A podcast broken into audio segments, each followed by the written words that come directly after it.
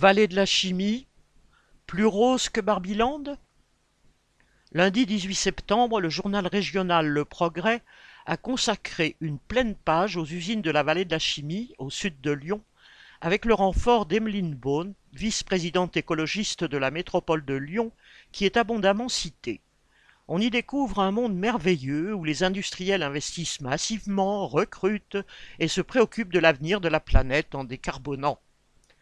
La réalité que vivent les travailleurs au quotidien, ce sont des ateliers vieillissants et entretenus au rabais. Des expositions quotidiennes à des produits classés CMR, cancérigènes, mutagènes et reprotoxiques. Des accidents du travail réguliers avec mort, à Blue Star aujourd'hui Elken en 2016, ou mutilations sur les sites Domo ou Solvay.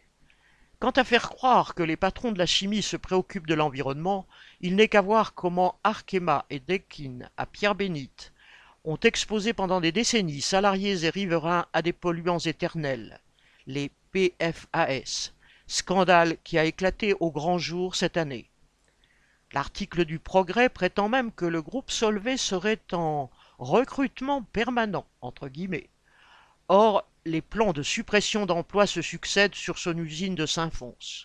Ces derniers mois, six emplois y ont été supprimés en journée et deux en équipe à la chaufferie.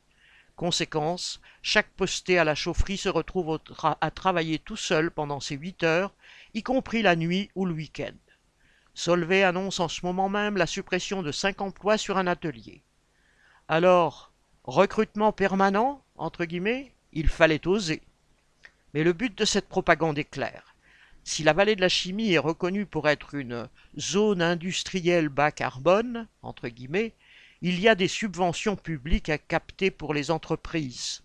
En tout cas, les patrons du secteur ne pourront pas reprocher aux politiciens écologistes de ménager leur peine pour les aider. Correspondant Hello.